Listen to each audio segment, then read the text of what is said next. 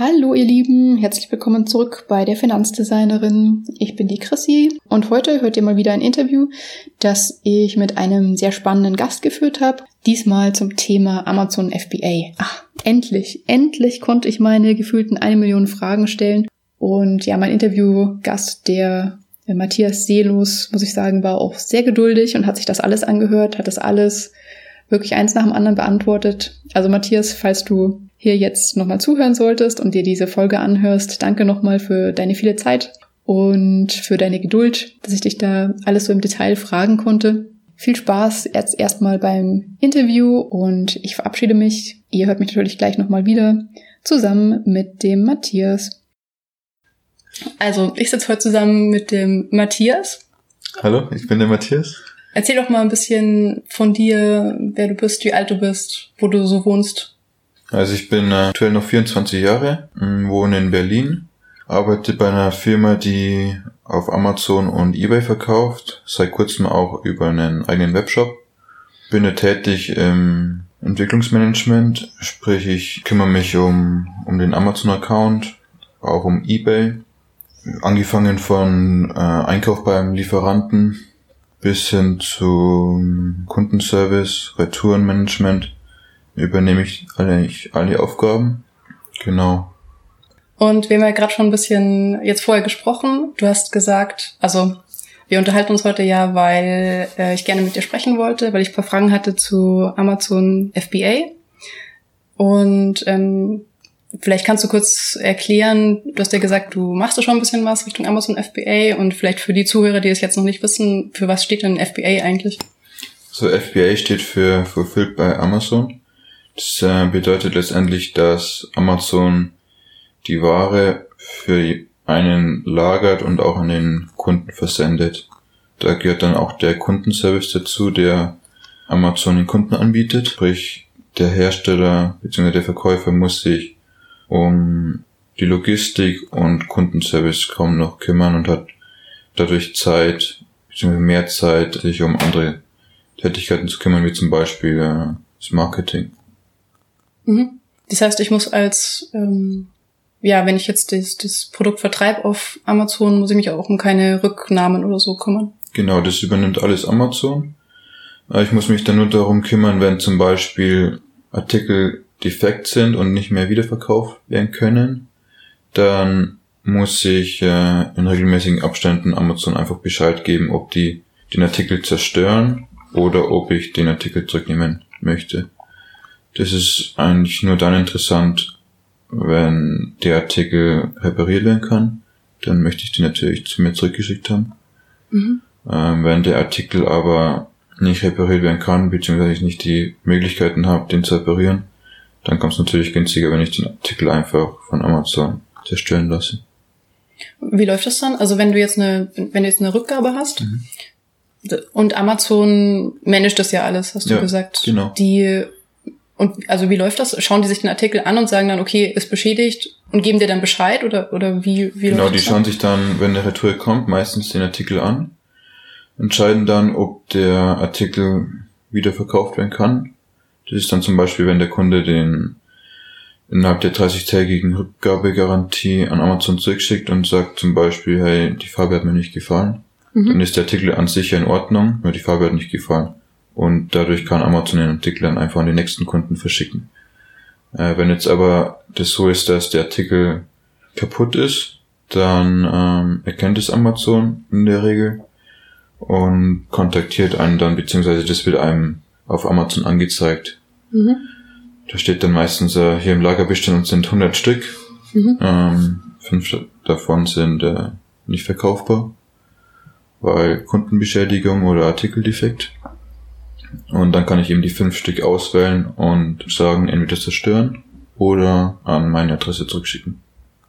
Ah, okay. Also du kannst es entweder sofort vernichten lassen oder genau. halt das zu dir schicken lassen und dann kannst du wirklich anschauen, was da jetzt kaputt dran ist. Mhm. Kann man, dann kann man wahrscheinlich auch ganz gut so generelle Mängel oder sowas feststellen, wenn da jetzt genau. mehrmals irgendwo eine Naht oder mhm. keine Ahnung, je nachdem, was man halt verkauft, gerissen ist, dann ähm, kann man sich wahrscheinlich schon denken, okay, dann muss ich irgendwie an der, das an der Produktion verbessern. Genau. Man sieht dann auch auf den Grund, den die Verkäufer angeben oder die Käufer.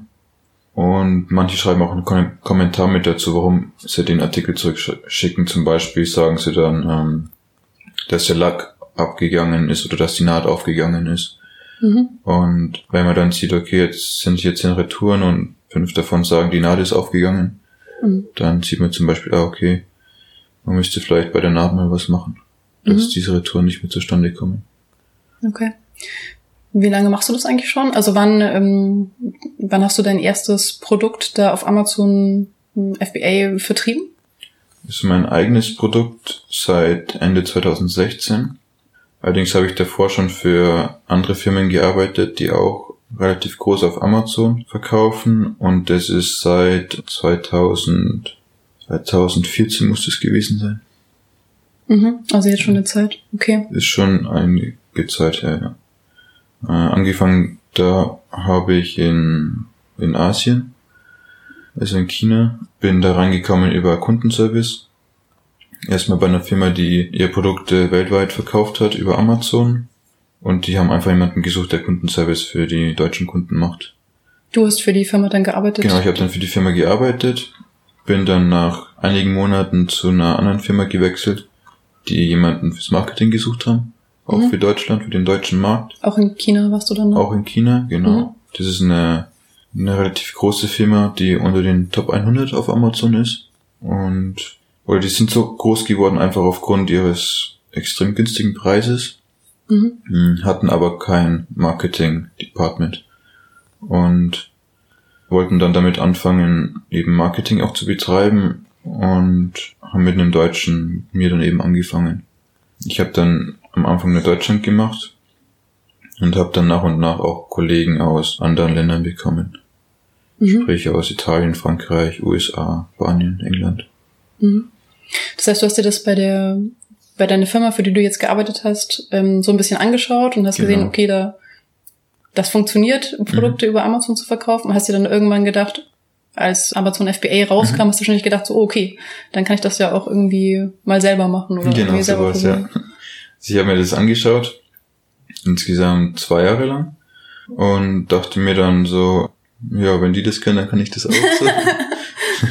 Super. Ja. Und ja, habe dann angefangen, eine, eine Firma erstmal zu gründen. Äh, ich habe die damals in Hongkong gegründet, weil ja, ich wollte es einfach so machen, wie die Chinesen das auch machen. Nicht schlecht. habe dann aber festgestellt, dass da die, die Bürokratie in Deutschland doch ziemlich groß ist. Mhm. Äh, zum Beispiel Handelsregister brauchte man einen Eintrag, den du aber zum Beispiel in Hongkong gar nicht hast. Mhm. Da gibt's sowas nicht.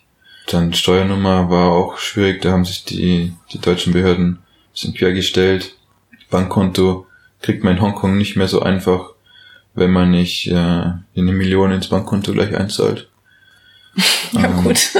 und in Deutschland kriegt man auch eigentlich kein Bankkonto, wenn du kein Handelsregister-Eintrag hast und den hast du eben in Hongkong nicht und habe mich dann letztendlich entschlossen, doch eine deutsche Firma zu machen.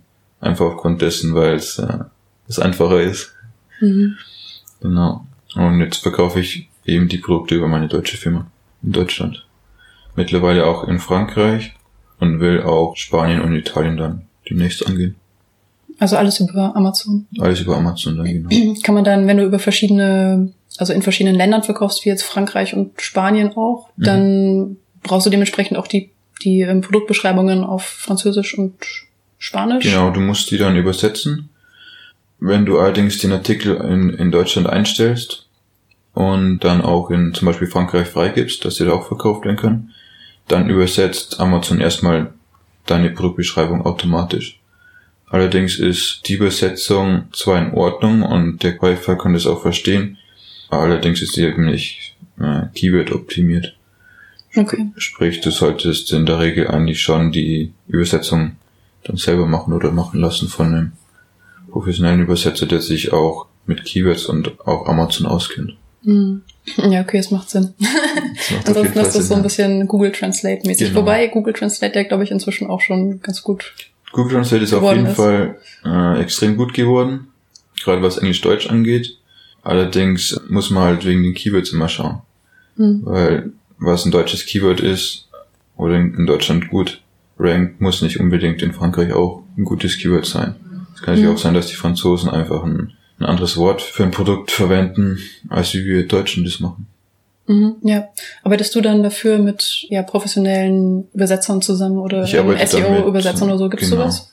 Ich arbeite auch mit äh, Übersetzern zusammen, die auch für Amazon übersetzen. Mhm. Sprich, die arbeiten bei Amazon und machen Übersetzungen. Und die bieten halt auch ihre Services äh, außerhalb von Amazon an. Und mit denen arbeite ich dann größtenteils zusammen.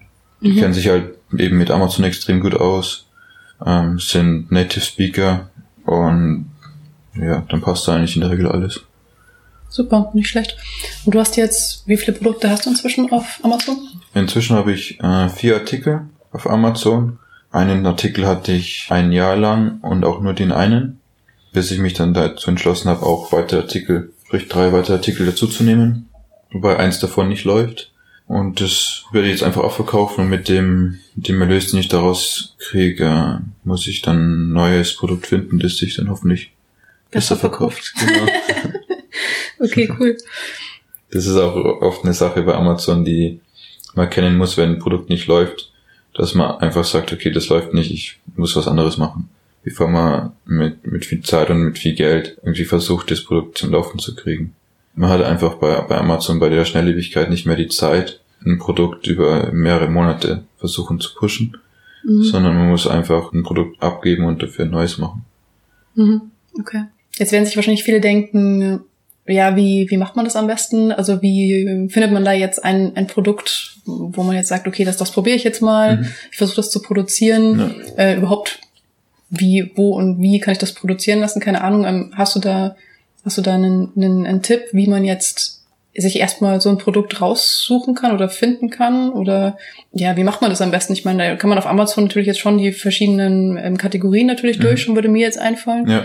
Aber gibt's dann da irgendwelche Tools oder so, die, die einem das bisschen vereinfachen, da irgendwie was rauszufinden oder jetzt irgendwie ein Produkt zu finden, wo man dann sagt, okay, das würde Sinn machen, da jetzt das da mal einzusteigen mhm. und also die Produktrecherche ist ein, ein relativ komplexes Thema. Auch verschiedene Herangehensweisen, zum Beispiel die, die Tools, die einen das erleichtern. Ähm, da muss man allerdings aufpassen, dass die Tools den Markt analysieren auf Amazon. Und wenn das Tool jetzt zum Beispiel 1000 Kunden hat, dann spuckt das Tool natürlich allen dasselbe Produkt aus. Alle Kunden quasi, die nach der Kategorie suchen, gehen dann auf das Produkt. Ja, okay. Und dann hast du halt zum Beispiel jetzt diesen Monat würde das Produkt gut laufen, weil wenig Konkurrenz, hoher Preis von den Mitbewerbern und und und. Und dann gehen jetzt zum Beispiel 50 Verkäufer da rein auf das Produkt, weil sie alle denken, das ist ein super Produkt. Mhm. Und dann hast du halt gleichzeitig 50 Konkurrenten. Ja, ist natürlich blöd. das ist halt dann die Gefahr in den Tools, weswegen ich davon auch Abstand nehme von diesen Tools. Klar, die erleichtern gerade vielleicht auch Anfängern mhm. die Arbeit, dass man vielleicht sagt, okay, man macht mal dieses erste, zweite Produkt über so ein Tool. Mhm. Einfach um da mal reinzukommen, bevor man da ganz blauäugig reingeht. Aber prinzipiell sollte, sollte man von den Tools dann eher Abstand nehmen. Okay. Ähm, und dann eben die Produktrecherche selber übernehmen. Das kann man machen, indem man auf Amazon geht zum Beispiel und den, den Bestsellerrang von den verschiedenen Produkten anschaut der ist bei jeder Kategorie ein bisschen unterschiedlich, worauf man schauen muss. Zum Beispiel bei manchen muss man schauen, dass das Produkt ähm, unter 50.000 ist, bei manchen reicht es auch, wenn er unter 100.000 ist oder unter 250.000. Und man schaut sich den Artikel dann einfach zwei, drei Monate lang an. Und wenn der konstant unter 50.000 ist, dann kann man sagen, okay, der Artikel verkauft sich gut. Man muss dann natürlich auch gleichzeitig schauen, wie sind die Mitbewerber, gibt es da viele Mitbewerber? Gibt es da schon Mitbewerber, die zum Beispiel extrem viele Rezensionen haben, man davon ausgeht, dass die Mehrheit der Käufer dann den Artikel kauft. Auch natürlich, wie sind die Preise, wenn die Preise schon extrem niedrig sind und man da nicht mithalten kann, dann braucht man das natürlich auch nicht anfangen.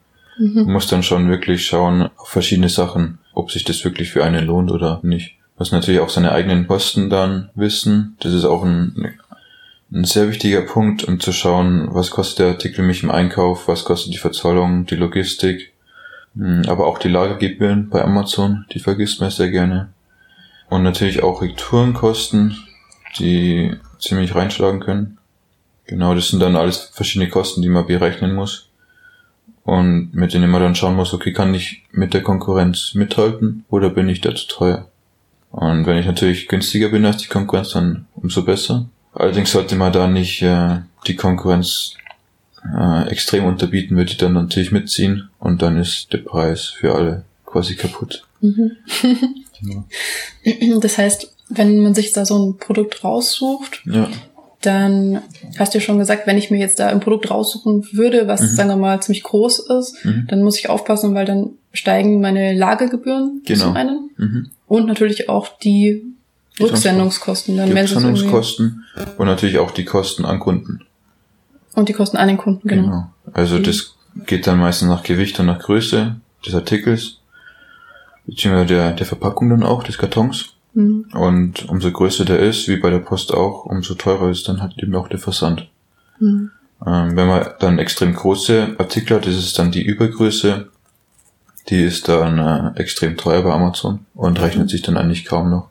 Sprich, wenn man Übergröße Artikel hat, dann sollte man eher nach ja, externen Dienstleistern suchen, die Logistik anbieten. Oder den Artikel selber lagern, wenn man die Möglichkeit hat. Okay. Gibt es da irgendwelche so Richtlinien oder so, an die man sich vielleicht grob halten kann? Also gibt es irgendwie sowas wie, ich weiß nicht, das Produkt sollte mindestens so und so viel kosten oder so eine ähm, Spanne, Geldspanne mindestens zwischen, also jetzt weiß nicht, kann man ein Produkt verkaufen, was irgendwie auch zwei Euro kostet oder lohnt sich das dann nicht? Ah, also ein Produkt, das sich für zwei Euro verkauft, das lohnt sich eigentlich nicht mehr. Allein schon, weil du hast die, die Steuern, die weggehen, du hast die Einkaufskosten, wenn dann da ein paar Cent übrig bleiben, dann lohnt sich das eigentlich nicht mehr. Die Artikel sollten normalerweise mindestens 10 Euro kosten, damit da ein bisschen was übrig bleibt. Natürlich sollten die bei dem Preis dann auch extrem klein sein und sollten auch nicht äh, über 100 Euro kosten. Weil wenn man Artikel über 100 Euro hat, dann entscheidet sich der Käufer bewusst für das Produkt weil das eben eine Menge Geld ist und macht auch viel Recherche drüber. Und dann muss man eben sich wirklich am Markt etablieren, um den Kunden zu seinem Produkt zu bewegen. Sprich, der Artikel sollte zwischen 10 und 100 Euro kosten. Ah, okay, interessant. Also du meinst, wenn das jetzt über 100 Euro kostet, tendenziell mhm. sind die Leute dann eher so, dass sie viel recherchieren und das genau. dann vielleicht auf ähm, ja irgendwo anders kaufen als jetzt genau. auf Amazon. Ja.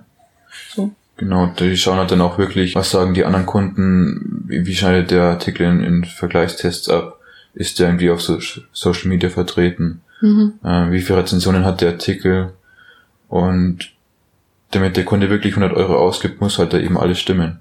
Mhm. Und man muss sich halt dann wirklich so im Markt etablieren, dass man wirklich sagt, okay, ich habe jetzt hier alles aufgebaut und jetzt kann ich auch guten Gewissens sagen, dass der Kunde bei mir kauft.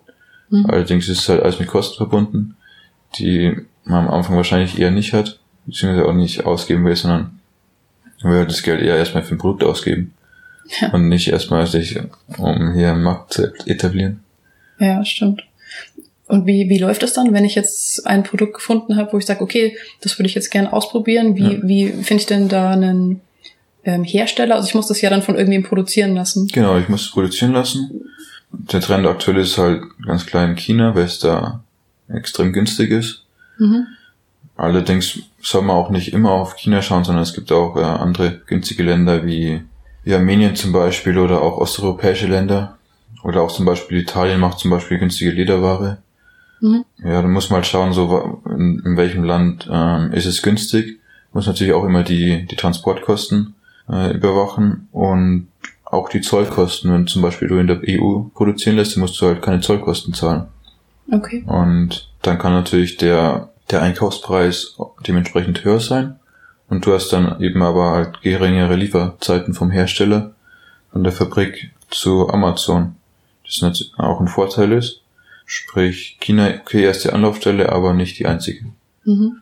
Aber wenn ich jetzt in China zum Beispiel produzieren will, also ich persönlich hätte jetzt keine Connections irgendwie nach China. Mhm. Wie mache ich das? Wie, also wie finde ich da jemanden, der mir, wenn ich jetzt eine Tischdecke zum Beispiel ja. verkaufen will, mhm. ja, wie finde ich da jemanden, der mir jetzt diese Tischdecke herstellt? Keine Ahnung, wüsste ich jetzt nicht, wie ich da, ja. ohne jetzt rüber zu fliegen und, ähm, und selber zu versuchen, da irgendwie ein Netzwerk ja. aufzubauen. Gibt es da Möglichkeiten? Also es gibt verschiedene Möglichkeiten. Du kannst dir auf äh, verschiedenen Webseiten einfach Hersteller in China suchen. Das heißt, die bekannteste ist wahrscheinlich Alibaba mhm. auf dem die, die meisten westlichen Leute suchen. Da muss man allerdings auch aufpassen, dass man zum Beispiel keine, keine Handelsfirma erwischt. die quasi zwischen Fabrik und einem selber steht, weil dadurch natürlich der, der Einkaufspreis nach oben geht.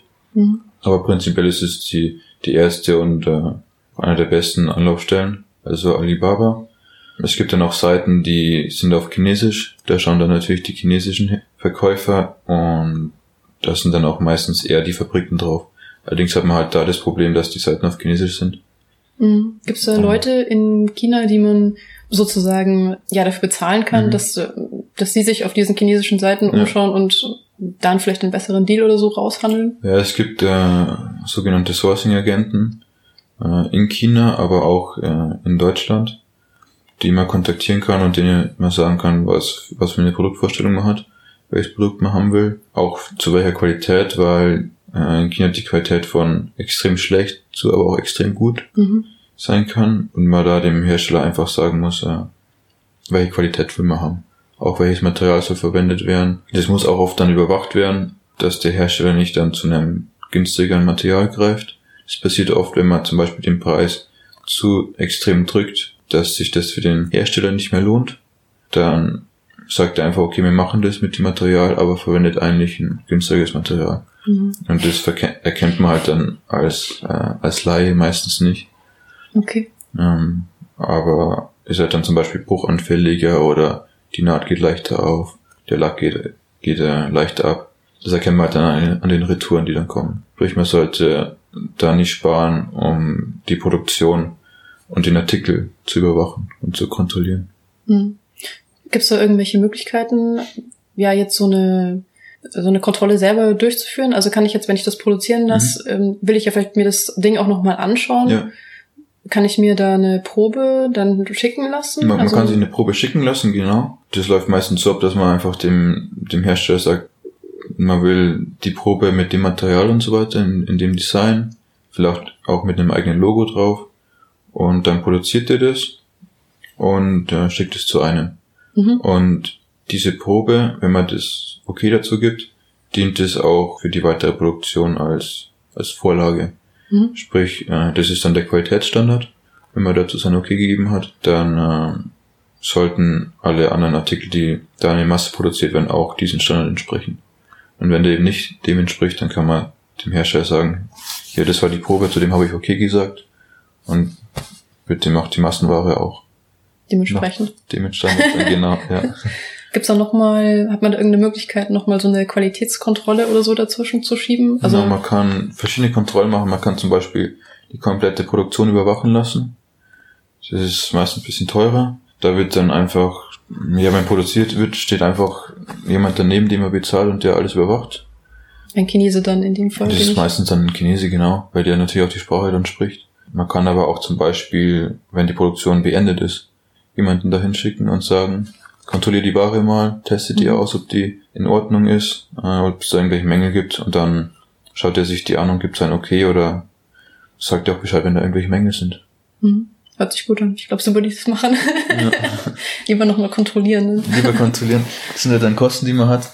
Aber die Kosten sind halt meistens dann geringer, als wie wenn man äh, irgendwelche fehlproduzierten Artikel bekommt. Ja, es lohnt sich wahrscheinlich schon. Ne? Das muss ja dann auch vor allem, die ganze Ware muss ja dann auch erstmal noch nach Deutschland genau, geliefert Deutschland werden. Das heißt, ja. da hat man dann ja schon ein Problem, wenn man das nicht früh genug merkt, dass die mhm. Qualität nicht stimmt, dann hast du ja irgendwie, ja, hast du entweder ganz viele Retouren am Ende oder genau. mhm. ist auf jeden Fall du das Problem dann. Dann hast du auf jeden Fall du das Problem. Wenn du natürlich jetzt einen, einen europäischen Hersteller hast, da kannst du dann oft noch äh, reden mit denen und sagen, hey, die Produktion, die ist nicht dem Standard, den ich bestellt habe. Und die nehmen das dann in der Regel auch zurück. Aber wenn du jetzt natürlich einen chinesischen Hersteller hast, die nehmen das in der Regel nicht zurück. Und du sitzt dann eben auf den Kosten. Kannst du dann neu produzieren lassen. Mhm. Oder du sagst, okay, du verkaufst die, die Mangelware. Ja, okay. Das ist dann blöd, ja. Ist dann blöd, ja. Und nochmal eine andere Frage. Ich habe mal von jemandem gehört, dass das, ähm, also dass man, wenn man sich jetzt ein Produkt raussuchen will, was man gerne produzieren lassen will, ja. dass man eher so von Elektrosachen Abstand nehmen soll. Mhm. Weißt du da irgendwas dazu, ob das stimmt ähm, oder warum? Also prinzipiell ist nichts gegen Elektroartikel einzuwenden. Es ist nur das Problem, dass die Artikel gerade für Anfänger schwieriger zu machen sind, wegen mhm. den Vorschriften. Zum Beispiel die Elektroschrottverordnung, die man einhalten muss. Die ist einmal mit, äh, mit Aufwand verbunden, aber auch mit Geld, mhm. weil man die, man muss die anmelden. Die Anmeldung kostet Geld einmalig, aber auch dann jeder Artikel, den man verkauft, muss man Gebühren abgeben. Okay. Das sind natürlich die Kosten, die man mit einrechnen muss beim Verkauf dann. Und aber auch eben dann so äh, sicherheitstechnische Sachen, wo man nicht immer davon ausgehen kann, dass in China die gleichen Sicherheitsstandards gelten wie in Deutschland. Und wenn da dann eben was mangelhaft ist und in Deutschland was passiert, dann bist du, wenn du das Produkt nach Deutschland einlieferst, bist du der Hersteller und du haftest dann natürlich dafür. Und okay, das ist dann ganz schlecht, wenn da irgendwas damit ja, ist. also man sollte auf jeden Fall dann, wenn man die, wenn man das macht, Elektroware auf jeden Fall einen Lieferanten finden, der zuverlässig ist und mhm. der auch die, die deutschen Standards kennt und da dann keine falschen Artikel produziert und nicht bei der Sicherheit irgendwie spart. Mhm. Ach so, ansonsten müsste man das wahrscheinlich auch irgendwie TÜV prüfen lassen oder irgendwie zertifizieren lassen oder genau. irgend sowas, ne? Genau, also man muss auf jeden Fall das zertifizieren lassen. Da gibt es auch verschiedene Zertifikate, die äh, auch ziemlich teuer sind, dass sich äh, ja einer, der gerade mit, mit FBA vielleicht anfängt, wahrscheinlich noch nicht leisten kann. Und aber selbst wenn man die Zertifikate hat, heißt es natürlich nicht, dass der, dass der Lieferant bei jeder Produktionsserie diesen Standard einhält. Mhm. Sprich, es kann natürlich sein, dass der die erste Produktion gut macht und wenn man dann die zweite Bestellung macht, kann es passieren, dass der irgendwelche Kosten spart, äh, für die man dann als Hersteller auch haftet. Sprich also äh, Elektronikartikel prinzipiell in Ordnung, äh, aber vielleicht für Anfänger erstmal die Finger weglassen. Okay. Und hast du deine Artikel jetzt alle in, in China erstmal produzieren lassen oder sind die irgendwie auch hier in Deutschland oder in, in anderen hab, Ländern? Ich habe meine äh, alle in China produzieren lassen. Einfach weil ich da aufgrund meiner Erfahrung in dem Land Kontakte dazu habe. Hm. Du kennst dich da eh aus, ne? Ich kenne mich da aus, sprich die Sprache und konnte dann mit den Herstellern eben besser reden und das, wusste halt schon, was da läuft. Gut, ja. ja. Du sprichst die Sprache sogar, okay, nicht schlecht. Ja. Nicht fließend, aber ich kann mich mit denen auf jeden Fall verständigen. Wie lange warst du da drüben? Insgesamt war ich in, in China für vier Jahre. Sauber. Ja. Hast du dann vorher schon bisschen Chinesisch sprechen können oder hast du das alles dort drüben gelernt? Ich habe alles dort drüben gelernt. Ich bin da meist nur mit äh, Deutsch- und Englischkenntnissen rüber und äh, habe dann nach und nach die Sprache auch gelernt. Mhm. Ist natürlich nicht leicht zu lernen, aber wenn man ein bisschen, bisschen Zeit hat, dann geht's auf jeden Fall. Sauber. ja, super. Verfolgst du jetzt mit den Produkten irgendwie ein bestimmtes Ziel? Also wir haben ja vorhin schon ein bisschen geredet und ich mache ja. den Podcast jetzt ja auch, mhm. weil ich will, dass mich Leute so ein bisschen auf meine Reise sozusagen begleiten können, mhm. so in die finanzielle Freiheit. Verfolgst, verfolgst, du selber jetzt auch so ein Ziel zum Beispiel oder ist das, ähm, hast du das jetzt angefangen, weil es einfach interessant war für dich und du einfach ein bisschen Nebenverdienst haben wolltest jetzt im ersten Schritt? Also ich habe da eigentlich äh, ein ziemlich ähnliches Ziel wie du dass ich finanziell frei bin, dass ich nicht an den, an den Job gebunden bin, beziehungsweise auch an den, an den Ort. Ich verfolge da das Ziel, dass ich von, von jedem Ort aus arbeiten kann. Und da ich ja auch in, in Asien gelebt habe, möchte ich gern in, in der Zukunft einfach zwei, zwei Standorte haben, dass ich zum Beispiel in Deutschland lebe und aber auch in Asien. Und das ist aber halt nicht möglich, wenn du in einem Job arbeitest, an dem du jeden Tag ins Büro gehen musst. Ja. Sondern ja, das sehe ich halt eher die, die Chance mit dem FBA. Mhm. Dass man ja darüber quasi finanziell und auch ortsunabhängig ist. Mhm. Ja, glaube ich auch. Hm, nicht schlecht.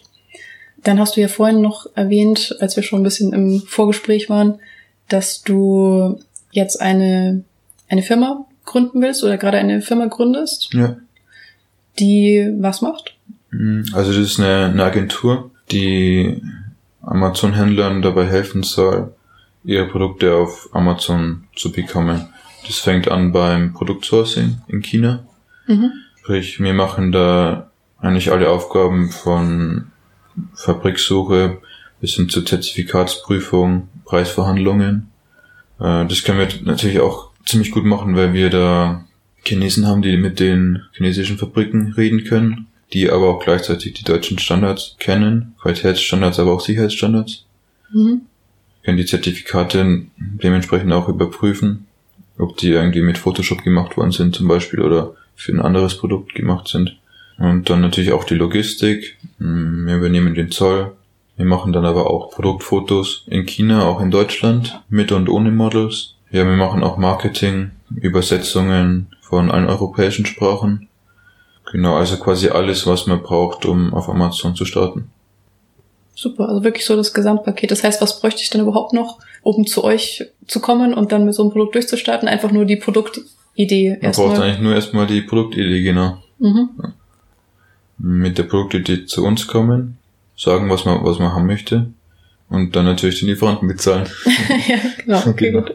Ansonsten braucht man eigentlich erstmal nicht viel dann. Okay, super. Das heißt, ihr seid dann ja ein, ein super Partner, um da gerade für Leute, die das jetzt vielleicht das erste Mal Ja. ähm, versuchen oder machen wollen, Mhm. können dann mit euch super zusammenarbeiten und haben dann schon einen erfahrenen Partner an der Hand. Genau. Das ist, äh, ist aber nicht nur für, für Leute, die das zum ersten Mal machen, sondern auch für, für Verkäufer, die vielleicht schon mehrere Artikel verkaufen und aber zum Beispiel ähm, schauen wollen, ob sie vielleicht noch einen günstigen Einkaufspreis bekommen können oder vielleicht brauchen sie neue Produktfotos und so weiter. Also da kann man ja auch auf Amazon immer ziemlich viel optimieren Mhm.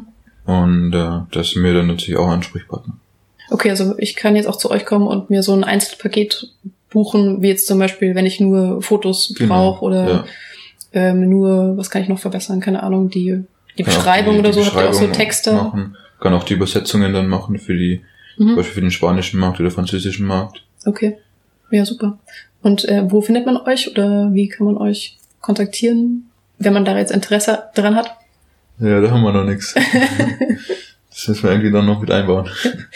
Auf welcher Webseite kann man da schauen? Ne? Wir haben da noch keine Domain dafür. Ach so, ihr habt noch eine. Okay. Ja, also die Webseite wird Mhm. zwar gebaut, aber der Name steht noch nicht, weil ich mache das mit zwei anderen Leuten zusammen. okay, Ja, und dann müssen wir noch äh, uns einigen. alles klar. Dann, wenn es soweit ist, stellen wir einfach den Link mit in die Show Notes. Also das ist unten bei den Podcastern so diese diese kleine Beschreibung, diese Ja. Notizen kann man da reinstellen. Genau. Und dann können die Leute da drauf schauen, falls sie das interessiert. Und dann kann man euch darüber kontaktieren, wenn es dann Ja. mal soweit ist. Genau. Ist auf jeden Fall schon mal eine super Idee. Mhm. Ja, klasse, bin ich gespannt. Vielleicht bin ich euer erster Kunde. Vielleicht, ja. ähm, ja, super. Hm, Hast du noch irgendwas, was du loswerden willst oder was du noch erzählen willst? Richtung Ähm, Amazon, FBA oder irgendwelche Tipps und Tricks oder so? Was man vielleicht auf keinen Fall machen sollte, was man auf jeden Fall machen sollte oder? Also ich finde, der, der ein wichtiger Tipp ist, dass man auf Amazon ähm, nicht zu lange warten soll mit einer Produktidee, sondern einfach machen soll. Hm? Ich finde auch Learning by Doing ist bei Amazon ein wichtiger Faktor, dass man sich nicht erst ein halbes Jahr oder Jahr lang dem Thema beschäftigt, bevor man irgendwas macht, weil sich dann viele Sachen ändern, der Markt ändert sich, die Produkte ändern sich, aber auch die Regelungen auf Amazon selber ändern sich. Mhm. Und äh, man, kann's, man kann die ganze Zeit darüber lernen, wird aber dann, wenn man nicht aktiv dabei ist, nie auf neuesten Stand sein. Sprich, äh, ja, einfach mal machen. Mhm. Gut, ich werde jetzt mal versuchen zu beherzigen. ja, super. Dann danke ich dir schon mal für das Interview. Sehr gerne, ja. Und dann kannst du dich auch noch kurz verabschieden. Und ich wünsche den Zuhörern schon mal einen schönen Tag. Ja, Ich wünsche auch einen schönen Tag und tschüss. Ciao.